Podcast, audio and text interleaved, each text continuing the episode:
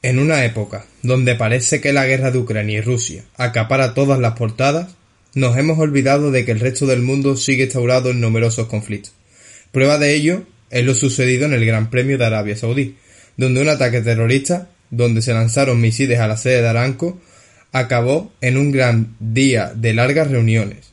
Se decidió en dichas reuniones continuar con el Gran Premio.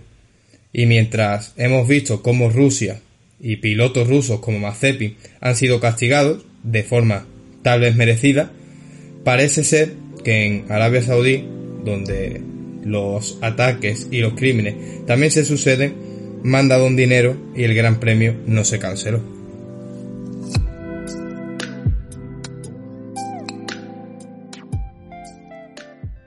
Y con esto eh, damos la, la, bienvenida al segundo capítulo de circuitos o de, o de, grandes premios de esta temporada, el tercer capítulo de la temporada. Y doy la bienvenida un día más a, a Iker. Eh, buenos días o buenas tardes. buenas tardes, José. Buenas tardes a todos. Pues sí, eh, llegamos o hacemos el segundo capítulo de, de esta temporada en un contexto peculiar como, es el que has comentado.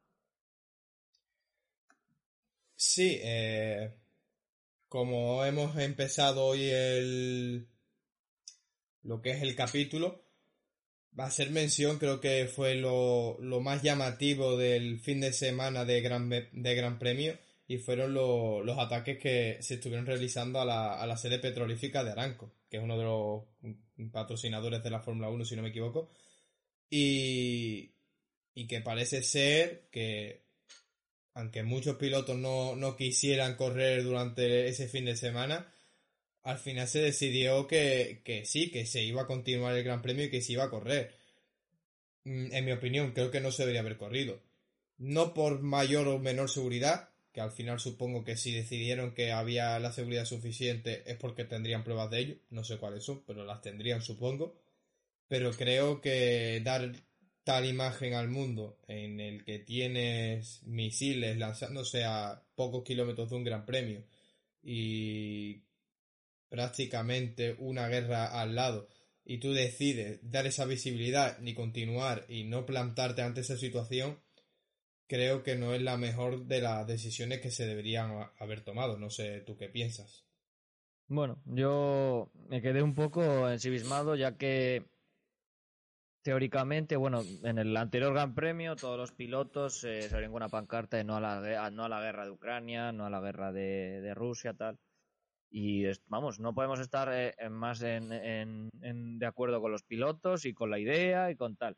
Pero lo que no tiene cabida o lo que no se cabe o cabe de entender es que digan que no a las guerras ¿vale? Y, va, y, vayan a un país en el que está en guerra o en la que está en un régimen en el que provoca que haya ataques terroristas, que haya situaciones de violencia. Desde Arabia Saudí es un país que ya lleva bastantes años con esta situación, no es la primera vez que pasa y el año pasado eh, no con la Fórmula 1, pero sí con la Fórmula E ya se vieron eh, misiles y ataques terroristas que no llegaron a, ser como, el de este año, ¿no? Que, que, reventaron la, la, la eh, petrolera de, Aranco o los eh, depósitos donde guardan el combustible. Pero aquella vez también había ataques y en otros momentos en Arabia Saudí ha habido ataques también. Entonces, o sea, si decimos no a las guerras, es no a las guerras. No, no defiendas o no vayas a correr a un sitio en el que sabes que hay guerras porque, porque se sabe que hay guerras. Ni aquí, ni en... me da igual dónde, pero no lo hagas, porque de Rusia, o sea, a Rusia no van a correr. Han dicho que allí no van a correr. Vale, bien, respetable y aceptable. Y viendo más la situación. Pero aquí, si, si hay una guerra allí, por, y más cuando las razones de que haya una guerra es por el régimen que hay en Arabia Saudí. Entonces, ¿qué estamos haciendo? Sí para unas cosas y no para otras. A mí me pareció bastante lamentable, pero bueno. Sí, es que no, no tengo nada más que añadir porque creo que estamos prácticamente de acuerdo en eso. Mm, vamos a intentar apartar el tema y centrarnos en lo meramente deportivo, en lo que yo, fue... Digo, yo lo, lo, lo, lo, único que añadiría, que es también lo que, aparte de, me, me pareció lamentable lo de la, la FIA o, lo que hace la Fórmula 1 como empresa, porque es una empresa al final, no nos, no, no, quede, no, no, no, no nos olvidemos que, que, que la Fórmula 1 es una empresa, es un negocio en el que hay que ganar dinero y en el que al final hay unos eh, accionistas y unos... Vale, bueno, bien. Pero para algo estaba la, la ¿cómo se dice? La GPDA, creo que se llama, la Asociación de Pilotos, de la que antes fue Grosjean el, portavoz, ahora creo que es Vettel con Russell, no, no, estoy muy seguro. Y esa asociación, teóricamente, en esta situación, ¿qué es lo que hicieron? Se reunieron, vimos cómo se reunían, se reunían después de lo, o antes de los, después de los libres 2, si no me equivoco, y hacer una reunión para ver qué es lo que pasa y a ver si se corre o no se corre. Parece ser que casi todos los pilotos decían que no se corría. Hamilton, Fernando Alonso y, Russell eran, por, por, parece ser, los portavoces de la, situación, de no correr. Pero eh, repetidas entradas y salidas de tanto de Stefano Domenicali, Domenicali, que es el jefe de la Fórmula 1, por así decirlo, más el de la FIA, más el de todo el mundo, al final acabaron convenciendo a la, a la asociación de pilotos.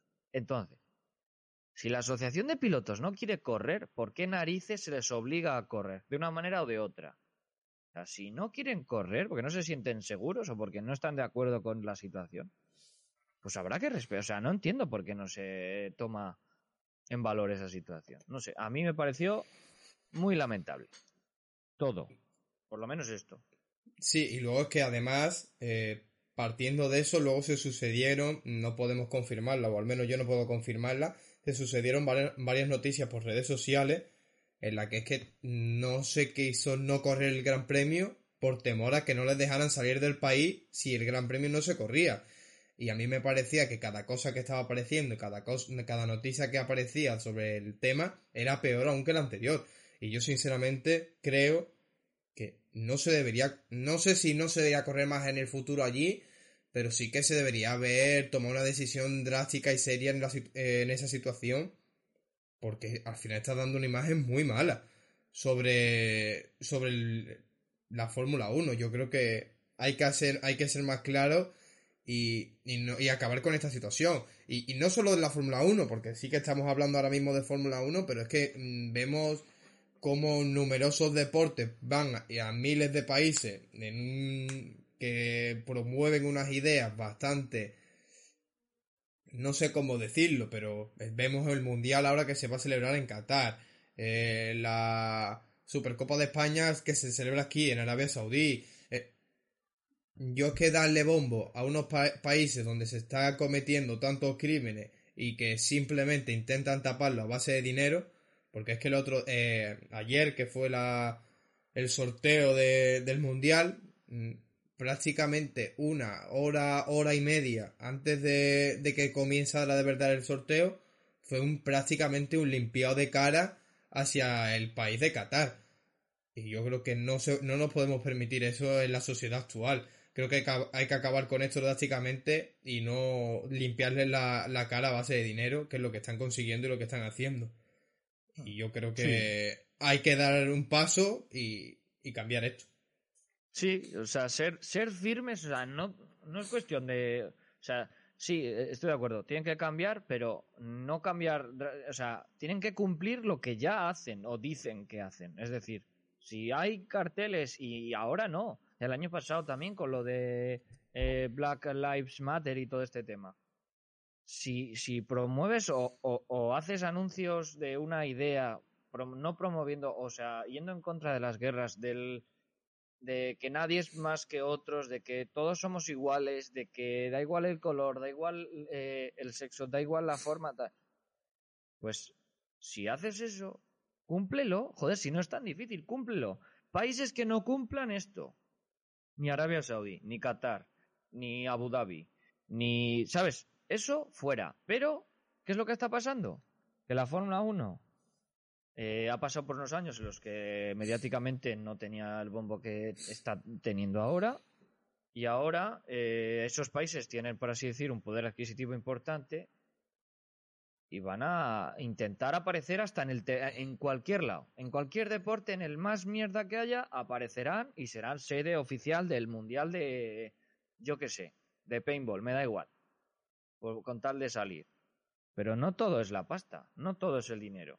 Pero bueno, yo dejaría esta situación aparte porque ya entraríamos en geopolítica, en política exterior y demás.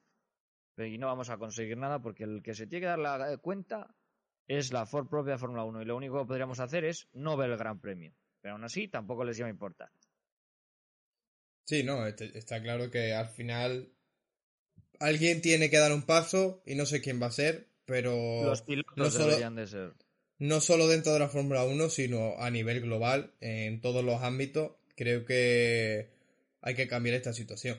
Y si, si te parece bien, yo ya intentaba dar cambiar de tema y abandonar este conflicto, que creo que al final tampoco vamos a solucionar nosotros nada, y hablar de lo que fue el Gran Premio. Y para mí empezando por otra cosa que viene a raíz de, Don Dinero y cómo se les permite algunas cosas a este país, y es el circuito de Arabia Saudí. Ya lo pensé el año pasado, lo se pensaba el año pasado, se dijo mucho el año pasado, es un circuito peligroso, muy estrecho, rápido, excesivamente innecesario hacer un circuito así. Y tuvimos un susto este fin de semana, que al final no fue nada, pero también acompañado con, por mi parte, una muy mala decisión de la FIA en cómo se tomó todo el asunto, eh, el accidente de Mick Schumacher, un accidente muy fuerte que pudo acabar en tragedia y, y yo creo que hay que replantearse hacer reformas para el año que viene en este circuito, que creo que ya se van a tomar algunas medidas porque es un circuito verdaderamente peligroso y que algún día podríamos tener algún susto mucho mayor que el de Mick. Hmm. La verdad que fue un susto. Si es verdad que eh, no tampoco estoy de acuerdo con últimamente con lo de la, FIA que cuando hay un accidente así no sacan imágenes del piloto haciendo un gesto, aunque sea un gesto o aunque sea confirmando, porque estuvimos una hora y media o una hora o no sé si fue, no sé, fue un tiempo en el que no sabíamos cómo estaba y estábamos todo el mundo asustado, todo el mundo. Si es que estaban hasta los propios jefes de equipo asustados porque no, no se sabía nada. Y eso no puede ser. Una cosa es que no se hagan repeticiones constantes del accidente, de tal, pero si el piloto está bien, porque parece ser que se dio el golpe y luego hizo gestos y habló por la radio, pues director, dirección de carrera tiene que poner un comunicado que Mick Schumacher está bien, pero al instante, no a la media hora, a la hora, porque todo el mundo estaba acojonado. Siguiendo con lo que has dicho tú, es un circuito que es bonito, muy peligroso, innecesario y con unas medidas de seguridad, para mí, o sea, con lo exigentes que es la FIA para pasar las pruebas de, de, de por así decirlo, homologación de los circuitos para Fórmula 1, que son súper exigentes, van y le dan la aprobación a un circuito en el que vas a 300 todo el puñetero circuito con muros de hormigón que no son de si fueran las Tech Pro vale. Pero bueno las Tech Pro eh, son unas vallas muy técnicas tal lo que sea. Pero me parece un poco de coña que haya circuitos que no, no estén en el calendario porque no son homologables y este sí lo es cuando es más peligroso hay pocas pocas escapatorias poca visibilidad y poca seguridad. Vamos a ser realistas, porque son buenos pilotos. Fernando Alonso tuvo la misma situación que Mick y libró por el canto un duro. Pero... Sí, sí, y Ocon también tuvo una muy similar, creo que Max Verstappen también, pero que, creo que, que, en esa situación no hay que ocupar a Mick, porque era, un era una, es, una parte del circuito en la que varios coches o varios pilotos cometieron ese error, porque se va rápido y al final, pues la mala suerte de que Mick perdió el control y fue contra el muro. Y, y suerte que nadie venía rápido detrás. Porque eso te pasa en carrera, te vas contra el muro, te cruzas la pista entera, viene alguien detrás y te da, y la, la cosa puede acabar peor. Es que el coche de Mick, eh, tras el porrazo, acaba partido por la mitad. Y yo creo sinceramente que, que, es algo que, que deben de corregir, pero para allá. O sea, ya van tarde si, si no han empezado ya a cambiar cosas para el año que viene. Porque es que luego, nos, luego nos echamos la mano a la cabeza cuando el accidente de Grosjean, eh, que si el accidente de no sé qué, que... Claro, pero es que si luego llega, llega Arabia Saudí y le permitimos estos lujos, Y, es lo que dice. Mira, los, eh, mira a final Spa han cambiado prácticamente todo, todo la Rush. Que por cierto, puede ser hasta que desaparezca Spa del, del, calendario. Y luego, nos, comentaremos algo de eso. Y puede ser que hasta Mónaco también. Sí, eso luego lo podemos comentar porque es también preocupante. Pero sí, sí, que, que es que es acojonante lo, lo, lo, lo, mal, o sea, para mi punto de vista, lo poco exigente a nivel de fiabilidad, de seguridad que han, que han hecho en ese circuito, comparado con otros, ¿eh? Pero bueno, lo importante es que Mick está bien y que el resto de pilotos pues no tuvieron una situación de accidente y por algo gracioso, sacarle algo gracioso de la situación fue que los comisarios cuando estaban levantando el coche tenían menos idea que el que te va a rescatar de la grúa en la carretera normal. Que te coge el coche por donde le da la gana. Pues estos eran igual. Cogen el coche con el gancho, venga, la tira para arriba eh, y venga. Y ya está. y hace class y se, jodió, la, se soltó la, caja de cambios y la hostia. Sí, no, hicieron un estropicio con el coche que a no le haría ninguna absoluta gracia, porque si había, había pocas cosas que salvar, menos se pudieron salvar. Mm.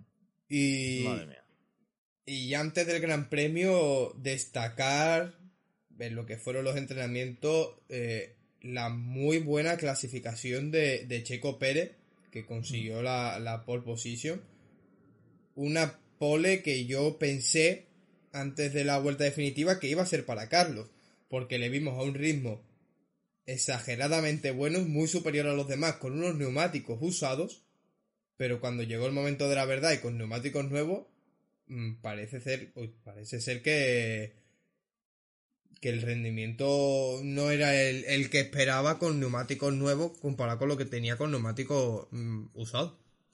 Sí, se sacó de la manga Carlos eh, de una sesión a otra eh, pues tres décimas con el neumático usado en, en la clasificación. Pero luego en la Q3, en la última vuelta ya, la que era la importante, Leclerc y Verstappen estaban a otro nivel. Y de repente, cuando nadie, nadie, nadie, nadie se lo esperaba, porque yo no me lo esperaba, yo no, de pronto Checo hace la pole. Y oye, nos alegramos mucho por Checo, porque también se lo merece, porque es un piloto que, que, tiene talento y que muchas veces no le ha acompañado la suerte. O luego hablaremos de que no le acompaña la suerte en presente. Pero vueltón, vueltón del checo, la verdad que sí, fue una, una buena pole.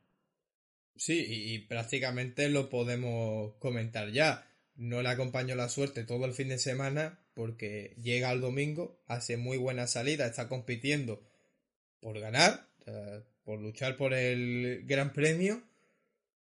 Eh, una muy buena jugada de Ferrari, pero que yo no sabría si llamarlo trampa o juego, porque al final simplemente creo que fue una estrategia más, y es que Leclerc hace el amago de entrar y Checo cae. Checo cae, entra y, y Leclerc y Ferrari deciden pues no entrar.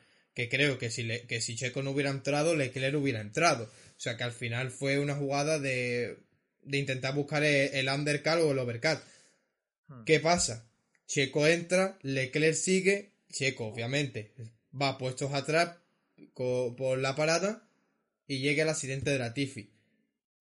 Safety y Checo pierde todas las opciones prácticamente de ganar el, el Gran Premio muy mala suerte porque creo que estaba haciendo un muy buen fin de semana y muy buena carrera y al final por el culpa de esa estrategia mejor llevada por Ferrari acabó en cuarta posición. Sí, una, lo que dices tú, era un muy buen fin de semana, luego no acabó mal, ¿eh? o sea, hizo una buena carrera y yo creo que sería de, valorar porque ya tengo que le hacía falta a él y nos hacía falta a todos porque el año pasado fue un poco de altibajos. Pero bueno, bien, la verdad que fue, fue entretenido. Y si te parece, ¿con, qué prefieres empezar? ¿Con el duelo Verstappen-Leclerc o con el duelo interno Alonso-Ocon? Me da igual, con el que tú quieras. Como empiece con el de Ocon Alonso, me da a mí que los misiles de Arabia Saudí van a ser pocos para los que mandaba yo para Francia. Pues Dicho y eso, dicho y hecho, hablemos de, del lío que hubo con Alpine eh, el domingo. Sí. ¿Qué opinas tú del tema? Pues mira, si te soy sincero, prácticamente eh, una vuelta antes de que pasara todo, puse un tuit, yo muy tranquilamente viendo la carrera, o no sé si fue el tuit antes de la de que comenzara la carrera, yo muy digno, voy a, la, a Twitter y pongo, no estoy aquí para decir obviedades, pero Ocon ha sido el mejor compañero que ha tenido Alonso durante su carrera. Pues toma, premio. Es que no puedo hablar. Hablé de Alfa Romeo y mira cómo está. Y ahora esto. Eh, el puto gafe. Que es verdad que puede ser que también estemos magnificando la situación porque es Ocon con Alonso. Vale. Pero es que creo. Voy a tirar una mini basa de ayuda a Ocon. Creo que Ocon lo hace mal. Vale. Pero es que creo que el que peor lo hace aquí es Alpine. Tú no puedes permitir que tus dos coches en una situación en la que aún no tienes el ritmo adecuado para competir, permitas que tus coches, jugando lo que te estás jugando en principio de temporada, se pongan a competir en medio de la carrera, existiendo la posibilidad de que queden los dos fuera. Yo creo que es un error de, principiante en un equipo. A mí me pareció preocupante. O sea, a ver, al principio eh, todo el mundo viendo las imágenes, eh, bueno, todo el mundo, casi todo el mundo, bueno, nos pusimos las manos a la cabeza de que qué estaba haciendo con. Si es verdad, con lo que dices tú, para dar un, este de, un, salvavidas a, Ocon, si es verdad que él tiene que defender o tiene que mm, jugar su papel, porque también es piloto del equipo y también tiene que hacer, hacer ver que él también es un piloto que merece su asiento y que no le va a deslumbrar Fernando. Pero vamos de una situación atrás en la que Ocon Ocon, no sé, o sea, me parece muy bien que luchen, eso no hay ningún problema. Lucha, pero sé limpio. Eso, eso, eso por primera parte. Y segunda parte, que con el que estás compitiendo, ¿eh? te ha dado la única victoria que tienes en tu vida, porque sin ese señor no la tendrías. ¿eh?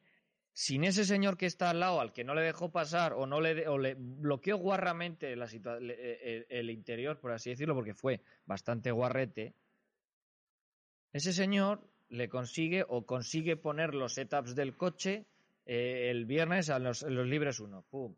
Y el otro, eh, Ocon, coge, como buenos compañeros de equipo, cogen y cogen el mismo setup que Fernando y prueban. Llega otro gran premio, Fernando hace la trayectoria, oye, pues cogen y le copian, vale.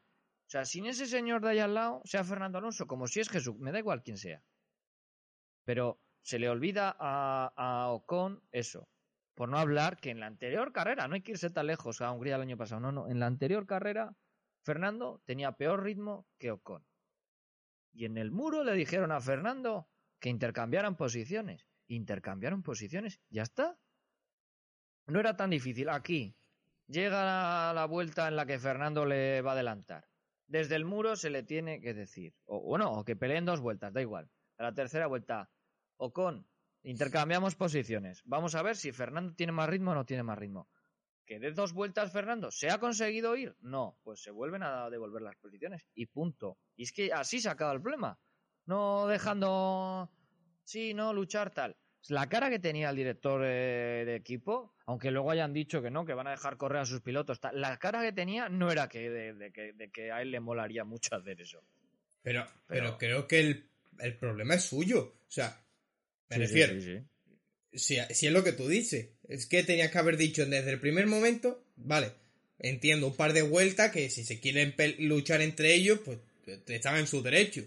Pero si ves que Alonso tiene más ritmo, que son pilotos de equipo, que tú no estás luchando porque Alonso gane el mundial de pilotos.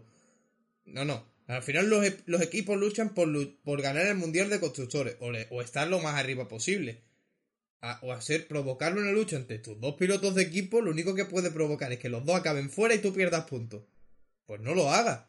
Deja pasar al que va con más ritmo y si no, es lo que tú dices, que no, lo, que no consiga alejarse, bueno, pues devuelve posición y ya está. Pero ¿qué provocaste? Provocaste que al final es una, una batalla innecesaria que puede joder cualquier cosa. Ya sea mecánica o que vayan los dos coches fuera. Provocas que con el buen ritmo que lleva Alonso, se, va, se te vaya Russell y acabe Russell por delante de los dos coches cuando posiblemente Alonso tenía mucho mejor ritmo que el Mercedes. Y provoca que el Alfa Romeo de Botas se os acerque y os joda lo que queda de carrera. Cuando prácticamente con los dos estabais bastante separados y teníais un ritmo que no ibais a tener problemas durante todo el fin de semana. Y así se vio. O con al final, con los, con los abandonos y no sé qué, acaba sexto. ¿Quién no te dice a ti que los dos Alpine, si no hubieran hecho la tontería que hacen durante 10, 15 vueltas, quedan uno cuarto y el otro quinto o quinto y sexto? O, lo que sea. Yo creo que es un error porque la decisión se, tiene que haber, se tenía que haber tomado desde arriba, no desde los pilotos, porque al final los pilotos están compitiendo, pero al final creo que el, un par de vueltas después, al final acaba diciéndole, oye, Ocon, quédate donde está. Ya, pero es que eso te lo tenías que haber dicho varias vueltas atrás. Sí, sí, sí, no, no. Y, y al final, pues eso, que está en una situación que es que teóricamente lo que tienen que hacer es trabajar juntos para conseguir los mayores puntos posibles. Entonces, lo que hemos dicho, o sea, al final fue un tema del muro. Pero quitando o, siguiendo con la misma movida de, de Alpine, ya cuando ya John no tenía a, quién gritar ya, porque ya había gritado a todos los franceses, ¿vale? Llega y Fernando estaba haciendo unos vueltones considerables y se jode el motor. Yo en ese momento, pues, mm, pues no tengo aquí, o sea, tengo un aeropuerto cerca, pero no va a Francia directo, o sea, no puedo ir a Francia pero me dieron muchas ganas de ir a hablar con, con los responsables de, de, Alpine. En general, sin más, una charla y decir, pero ¿no os da vergüenza no darle el mejor coche de la puta historia a uno de los mejores pilotos de, de la historia también? O sea, me parece lamentable. ¿eh? Y vamos a ser ya porque es lamentable. Porque eh, del plan y toda la mierda esta que hemos estado año y pico, y todos estamos muy ilusionados de que esto salga bien. Vale, muy bien. Pero el plan empieza a cojear bastante. O sea, a ver, a ver cómo acaba el plan. Pues yo ya, como pase otro año, como el de 2014, no, 2015, con McLaren Honda, yo otro año así no lo aguanto, ¿eh? No lo, o sea, me, me muero mañana. Yo, sí, no. Estoy de acuerdo en que el plan parece caerse, pero también creo que en este último Gran Premio Alpine, no, quitando el problema mecánico que al final tiene Alonso, no va tan mal. No va tan mal y, y, y digo más. Es que puede ser que ahora mismo sea viendo los problemas que está teniendo Hamilton y que Russell pues tampoco está a un nivel altísimo ahora mismo, pueden que puede ser el tercer mejor coche de la parrilla, quitando que Haas, mmm, Magnussen está a un nivel estratosférico. Pero es que tampoco creo que el Alpine esté tan exageradamente mal. Bueno, mm, yo creo que creo que, que con el que a ver cómo avanza, pero creo que, que ha dado un paso adelante con respecto a lo que yo espera, a lo que vimos en pretemporada y se supone que ahora a partir del Gran Premio este de Melbourne llegaban nuevas mejoras, pues a ver en qué, en qué situación nos encontramos. Y para ya cambiar de tema, porque si no nos vamos a alargar mucho, eh, qué bonita dos carreras y qué bonito gran premio parece que nos van a dejar Charles Leclerc y Max Verstappen. Sí. ¿Qué opinas tú? Duelo, duelo de titanes, como hemos titulado ahí en esa, en esa diapositiva, porque, a ver, el año pasado estuvimos todo el año con duelos también muy intensos por parte de Hamilton y Verstappen había redencilla, había tensión, había tema acumulado. Y esto es eh, salvia nueva. Esto es una situación que, necesitaba la Fórmula 1. Duelos, duelos de grandes pilotos, de pilotos inteligentes que, que, han sabido gestionar muy bien las cosas que podían aprovechar y se vio en la carrera. Eh, frenando antes de la zona de detección del DRS para coger DRS del otro, eh, aprovechando mejor tal. O sea, me parece que va a haber un duelo este año importante. Pero lo único que puedo añadir a esta situación es que por ahora está siendo bonito. Pero es la segunda carrera. De aquí a 10 carreras o a 15, cuando se empiece a decidir ya el mundial, si, si todo va bien, a ver si somos más, a ver si somos igual de limpios, tanto Verstappen como Leclerc, porque Verstappen ya sabemos, y lo tenemos el año pasado, que muchas veces en condiciones de tensión y tal ha estado al límite del reglamento o... Entonces, yo eso es lo único que puedo decir por ahora. Yo creo que si alguien de los dos pasa una línea que espero que no pase, tiene más papeletas de pasarla Max. ¿Por qué? Porque ya vimos ayer, ayer, en el, este último domingo, este último Gran Premio, como cada vez que eh, hubo una situación en la que Leclerc pasaba por la por encima de la línea de entrada a pi eh, que es algo que se puede hacer mientras tú no tengas la intención de entrar a boxes y luego salirte, tú puedes pasar por esa línea sin ningún problema. Y Max insistió una y otra y otra vez durante prácticamente 15 vueltas en que eso lo estaba haciéndole creer y que había que intentar sancionarlo. Mm, así que creo que si alguien puede pecar de, ponerse nervioso, aunque sea el campeón del mundo actual, creo que es Max. Veo a Leclerc con una tranquilidad de, alguien que lleva muchos años compitiendo en Fórmula 1 y no hay que olvidar que es un piloto muy, muy joven. Y, hmm. y no sé, me, parece que, está sabiendo llevar muy bien la presión de tener a Verstappen detrás. Mm, no lo he visto nervioso en ninguno de estas dos primeras carreras. Me transmite que... No sé, creo que no sabría cómo explicarlo, pero lo veo, lo veo con una muy seria candidatura a ganar el Mundial este año. Hmm. Es una... Yo le veo más, eh, mentalmente, inteligentemente hablando, yo le veo que es más pillo que, que Verstappen, creo yo, ¿eh? Pero si hay alguien, ya sí, vamos a hacer ahora una reunión con otro tema, eh, si hay alguien de Ferrari que, creo que de los dos pilotos, el que creo que está más preparado para ser campeón del mundo, creo, por velocidad e inteligencia, es, eh, es Leclerc. No sé si por constancia, ya eso ya veremos, pero es Leclerc. Y creo que el equipo lo tiene, lo tiene clarísimo. Muy, o sea, tristemente eh, en contra o en, de Carlos Sainz al final, porque el equipo se ve que va a priorizar o Intentan no hacerlo, pero se nota que priorizan a Leclerc porque es que Leclerc ahora mismo es más rápido que Carlos. Sí, sí, no, está claro que, tiene un punto más o ha sabido encontrar ante las condiciones de este, del Ferrari este año. Y yo creo que la apuesta de Ferrari para el Mundial este año parte de. por, hmm. parte de, de, Leclerc.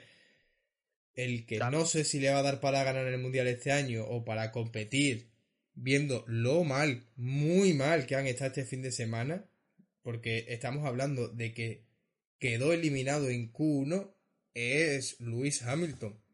Fuera de la. de. de, la clasificación, de, o sea, de la Q2 y Q3, ¿eh? Muy mal pinta para Hamilton esta temporada. Bueno, yo pienso más que fue algo de, setup o algo de reglaje. Pero como hemos puesto en la otra imagen, eh, pienso, sigo pensando que lo de Mercedes es cuestión de tiempo. No están ahí, o sea, no están ahí ahora en la pelea, están un poco lejos, ¿vale?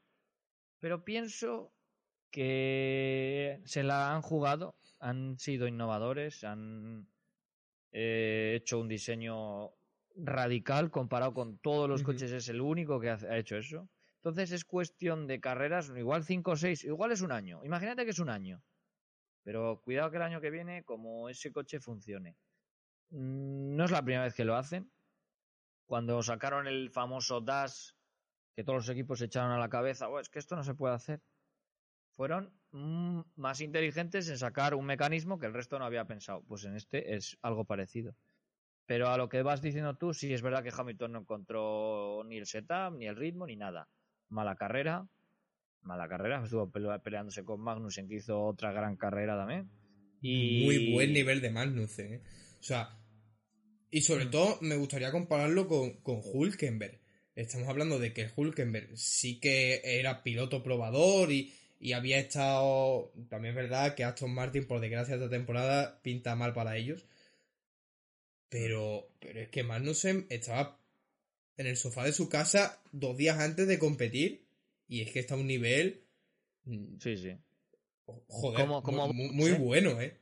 Yo también hablaría de Botas. Botas siempre le hemos dicho que tal y Botas hizo una gran carrera el otro día también, ¿eh? Sí, sí, y es más, lo estaba pensando, no sé si te lo comenté por privado, ¿no? Pero creo que, creo que le ha venido muy bien este cambio, aunque sea es verdad que, claro, baja a una escudería mucho menor, pero se, está volviendo a demostrar ese botas que antes de llegar a Mercedes, que eran hmm. botas competitivos y, y, vimos que no, que siempre ha pecado en Mercedes de que es que le cuesta adelantar, no sé qué, pero parece ser que no, parece ser que es que Mercedes llevaba una presión encima que no ha sabido llevarla, también llevas de compañero a un siete veces campeón del mundo y claro, entiendo que esa presión siempre pesa Pero, pero muy buen inicio de temporada para, para Botas.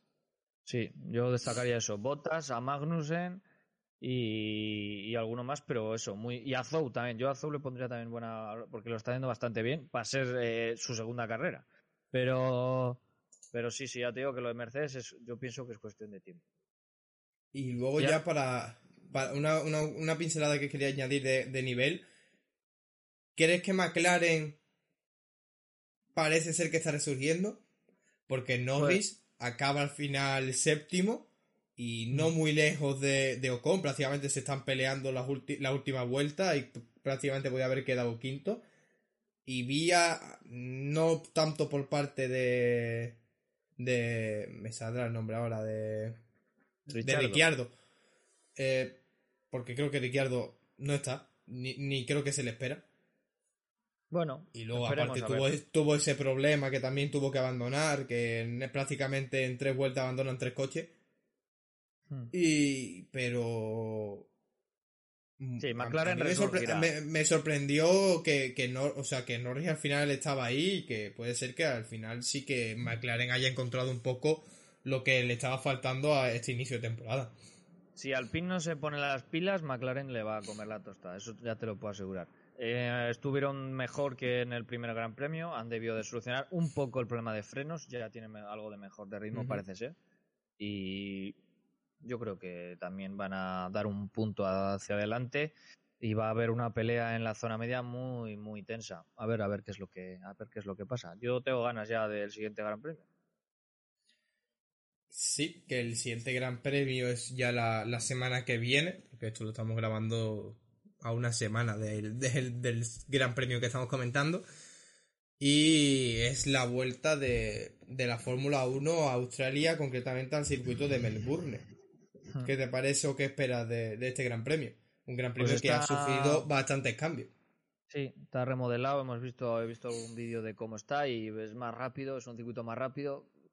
No sé si se le ha quitado la esencia del circuito, pero es un circuito diferente, bonito y siempre nos da emoción. Tenemos grandes recuerdos y grandes también sustos, como la hostia aquella de, de Fernando. Pero sí que está bien que sigan circuitos históricos como Melbourne.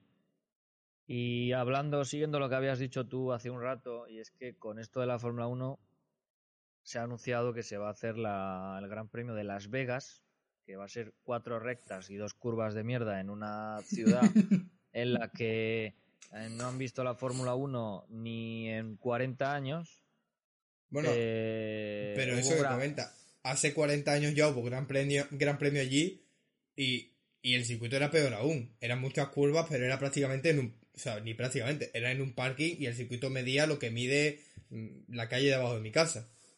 Sí, pero bueno, me refiero que por lo que estábamos hablando antes del dinero, el dinero, el dinero, se va a ir a un sitio en el que seguramente, a ver, tendrá expectación, porque está, hay mucha expectación ahora, pero no creo que sustituir eh, Mónaco, Spa o cualquier otro del calendario nos dé más emoción el de, el de Las Vegas, o sea, no creo pero me parece un poco. Los circuitos históricos tienen que quedarse siempre. Y luego, si quieres hacer un campeonato de más, de más carreras, pues organízalo de otra manera. Pero esto no puede ser. No pueden quitar ni Mónaco, ni Spa, ni, ni cualquier otro. A ver, Paul Ricard, eso ya no es, ese no es histórico. Ese lo pueden quitar mañana mismo. Paul Ricard está sobrando desde el día que lo firmaron. O sea, ese, ese eh, sobra. O sea, que si quieren quitar ese, no pasa nada. O sea que. Pero bueno. Yo, yo entiendo también que desde la llegada de Liberty eh, les apetece llevar la Fórmula 1 a Estados Unidos, como empresa estadounidense que son. Pero, pero a, a mí, una temporada de Fórmula 1 sin ver el circuito. Ya el de Spa ya me dolería muchísimo. Porque aparte creo que es mejor circuito que el de Mónaco. Porque al Sí, final sí, Mónaco vamos. con estos nuevos coches prácticamente se adelanta poco Se o nada. como una casa grande, ya te lo puedo asegurar. Solo Pero- el único coche que adelantar eh, es el safety car dando las vueltas él solo por ahí. Pero, pero es que a mí, o sea, un gran premio sin, o sea, una temporada sin Mónaco, es que es Mónaco, ¿eh? Ya, ya, bueno. Al final, ya sabes, lo que has dicho tú, el dios dinero. Pues el dios dinero es el que el que manda y el que va a decidir a ver a ver qué es lo que lo que pasa. Pero bueno, eh, las próximas carreras se irán viendo y a ver qué, a ver qué es lo que sucede. Yo estoy expectante, expectante de lo que pueda pasar. Con ganas ya. Pues a ver qué nos depara el próximo Gran Premio y si te parece bien, con esto acabamos, que al final se nos ha alargado esto más de lo que esperábamos. Como Espero que, siempre. Espero que hayan disfrutado, que, eh, que no nos critiquen mucho por esa reflexión inicial sobre la guerra y que si alguien tiene una opinión distinta o cree que nos equivocamos en algo, están los comentarios para, para opinar y, ver siempre nuevas opiniones, siempre con el respeto y educación que se suscriban al canal, que nos sigan, que nos den me gusta y todo lo que puedan hacer para, para ayudarnos y, y seguir creciendo y que nos sigan viendo más gente. Y por Hmm. mi parte, nada más. Pues yo, antes de, de acabar, le querría dar las gracias a un compañero de trabajo que me ha hecho esta maqueta tan chula de los nuevos Fórmula 1 de este, de este año, esta, de la nueva reglamentación. Y no lo habéis podido ver en, en este, en este episodio, pero lo tenía aquí atrás escondidito. Pero bueno, eh, querría hacer solo eso. Menciona a mi compañero de trabajo, Arich, el compañero y amigo, que eso, que nos está apoyando de esta manera también, que parece que no, pero oye, eso es un detalle también para, para que esto siga adelante. O sea que eso, gracias a todos los que nos eh, veis y escucháis y que en las siguientes carreras más y mejor. Ah, y, y por último, antes de acabar y ya para finalizar con, con eso que también has comentado de- del detalle ese que han tenido contigo, para dentro de 5 o 6 grandes premios espero ver el nuevo vehículo, el nuevo coche de Albert, Fa- de Albert Fábrega, que para los que no veáis la Fórmula 1 de Movistar, por favor, creo que es la mejor, la mejor persona que le ha pasado a la Fórmula 1 en España desde Lobato. Sí, o sea, el tío es, es- eh, a ver, el tío es muy inteligente, eh, es mm, muy buen presentador, pero me- yo creo que es mejor ingeniero. Eh, ya me gustaría a muchos equipos tener un tío tan bueno como él, porque el tío Sí, es sí. buenísimo. Se lo curra muchísimo también, porque las cosas son como son. Se lo curra, nadie le, eh, le hace las cosas, se las hace él. Y lo que dices tú, de aquí a un par de carreras es muy probable que, que Alberta haya hecho ya una propia escudería con circuito y todo. Lo habrá fabricado todo él. Sea, me cago en la mar. Vaya tío, es un, es un titán, es un tío, un crack. Y, nada más por hoy. Espero que hayáis disfrutado y nos vemos en el próximo capítulo. Adiós, adiós. Adiós.